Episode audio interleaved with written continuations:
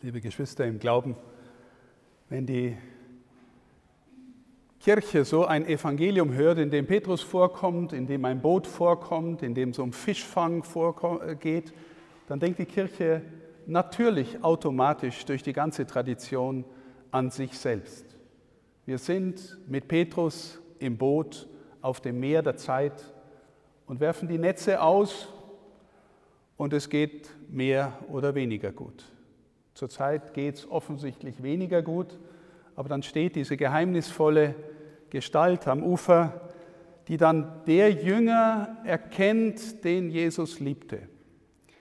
Ehrlich gesagt, wo ich diese johannäische Bezeichnung für den Autor des Evangeliums am Anfang meines Weges auch in die Gemeinschaft der Salesianer immer gehört habe, habe ich mir gedacht, der ist ganz schön eingebildet. Gell? Der ist jetzt hier der Vorzugsjünger und redet von sich als den Jünger, den Jesus liebte.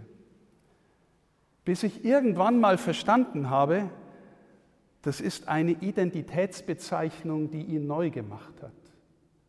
Er, der auch im Gefolge der Apostel war und nicht immer nur der Held war, beispielsweise am Ölberg, beispielsweise als er Feuer vom Himmel her beten wollte, damit alle vernichtet werden, der, der die Mama vorgeschickt hat, damit sie den Herrn bittet, dass er links und rechts mit seinem Bruder neben ihm sitzen darf, der kommt zu der tiefen Überzeugung, immer vorausgesetzt, es ist der CBD, kommt zu der tiefen Überzeugung, ich lebe aus der Identität, ich bin der Jünger, den Jesus liebte.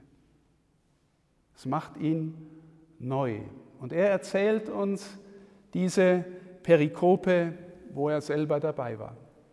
In der Vorbereitung auf diese Feier, wo wir 50 Jahre nach hinten schauen und sehr bewusst nach vorne schauen wollen, habe ich wieder mal das alte Zitat von Karl Rahner gefunden, dem Christen der Zukunft.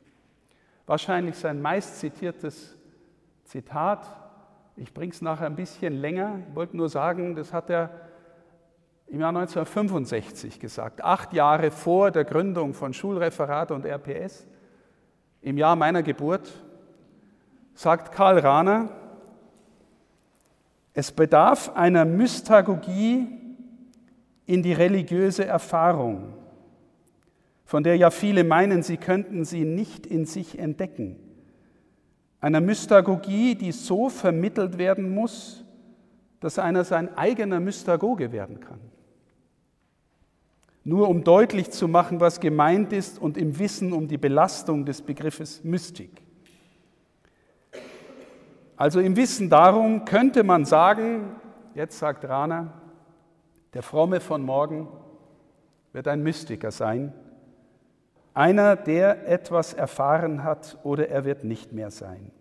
Manche zitieren auch der Christ von morgen, die Christin von morgen wird ein Mystiker sein. Einer, der etwas erfahren hat. Und seit ich versuche, diese Dinge auszubuchstabieren oder darüber nachzudenken, was es sein kann, ein Mystiker, weil ja klar ist, dass es nicht äh, so privilegiert ist wie, vom, wie bei Paulus, den es vom Pferd haut oder der auf einmal diese unfassbare Erscheinung hat. Was bedeutet von daher ein Mystiker sein? Ich habe vor kurzem, und ich hoffe, er nimmt es mir nicht übel, wenn ich ihn namentlich nenne, eine Art Abschiedsbegegnung mit äh, Wolfgang Bayer gehabt. Der Wolfgang Bayer ist äh, früherer Diözesanratsvorsitzender, Mitglied in unserem Steuerausschuss bis eben und, ähm, und auch noch der Ansprechpartner für sexuellen Missbrauch. Er ist Richter AD und Bürgermeister in Heiming. Und äh, wir haben oft auch persönlich miteinander geredet über unseren Glauben und ich habe immer immer mit großer Offenheit und Aufmerksamkeit hingehört, wenn er von seiner Ehe gesprochen hat. Also die Bayers, seine Frau Hedwig und er, führen eine Ehe, so kommt es zumindest in den Gesprächen rüber, und neulich war die Hedwig Bayer auch mit dabei, dass sie wirklich von Herzen probieren, in ihr Leben und ihren Glauben ineinander zu bringen. Also sie beten sehr regelmäßig miteinander, tauschen sich aus über ihren Glauben. Beide sind ja hoch engagiert in der Kirche gewesen oder immer noch. Und wenn dann der Herr Bayer erstens von seiner Ehe spricht, aber auch von seiner Frau, wenn sie nicht dabei war, dann merke ich immer, da spricht einer, der etwas erfahren hat. Und wenn er, ähm, ich denke mir dann, wenn er Religionslehrer wäre und das Thema Ehe behandeln würde, selbst wenn er es abstrakt behandeln würde und, sagen wir mal, die sakramentale Verfassung oder Dimension der Ehe behandeln würde, würden die Menschen spüren, da ist einer, der etwas erfahren hat, der mit großer Liebe, Dankbarkeit und Freude von dem Glück seiner Ehe und seiner Ehefrau spricht. Einer, der etwas erfahren hat. Ich glaube, im Sinn von Rana könnte man sagen, ein Mystiker der Ehe. Jetzt von diesem doch noch horizontalen Beispiel, das aber in die Vertikale reicht, ein, ein Stück weiter in der Frage, wie können wir für uns heute deutlich machen, was ein Mystiker auch im un, äh, unmittelbar gläubigen Sinn sein kann. Da ist mir immer wieder neu in den letzten Jahren das Wort des Psalmisten begegnet, das hören wir öfter in den Psalmen, der darum betet, dass der Herr sein Angesicht zeigen möge oder dass der Herr sein Antlitz nicht vor ihm verbergen möge. Herr, zeig mir dein Angesicht. Oder der aaronitische Segen, ja, der bittet, dass das Angesicht leuchtet. Wir als Menschen denken natürlich sofort, ja, der hat doch kein Gesicht. Gell? Also äh, das Gesicht als Ausdruck ähm, eines, der Personalität eines Menschen. Aber wenn ich dann wieder an die Bayers zurückdenke und Herrn Bayer über seine Frau sprechen höre, dann merke ich, dass das leiblich sichtbare Antlitz nur gewissermaßen die Tür ist zum Verstehen des Geheimnisses seiner Partnerin. Also, dass er in die Lage gekommen ist, inwendig zu lesen, inwendig die Partnerin, den Partner zu verstehen. Das heißt, das Antlitz nicht einfach nur das äußere Gesicht, sondern durch den Ausdruck der Augen, durch vielleicht manchmal die Trauer, den Schmerz, die Freude, die Dankbarkeit, hindurch die Seele, das innere Leben des anderen wahrzunehmen. Vielleicht bis dahin wahrnehmen, dass wir in die Faszination und Dankbarkeit über die Präsenz des anderen finden, ohne genau mehr zu wissen, warum. Warum habe ich dich so gern? Denn wenn wir ehrlich sind, meine Lieben, nach 30, 40, 50 Jahren ist das Angesicht des Partners jetzt nicht mehr nur so, wie es mit 20 war. Das heißt, es ist nicht mehr einfach nur rein physisch attraktiv, aber es bleibt gewissermaßen die Attraktion und wird womöglich tiefer, weil ich die Seele des anderen berühre und gelernt habe, sie zu berühren und gelernt habe, sie zu erkennen. Jetzt wieder den Schritt zu, zu unserer Glaubenserfahrung. Der, der jetzt hier von sich sagt, dass er, er der ist, der Jesus liebte, er den Jesus liebte, der sich selbst berührt und erkannt weiß von Jesus und der sich auch eingeladen weiß in die Vergebung, in die Erneuerung, in die Kindschaft Gottes, der erkennt den Herrn im Johannesevangelium immer als Ersten.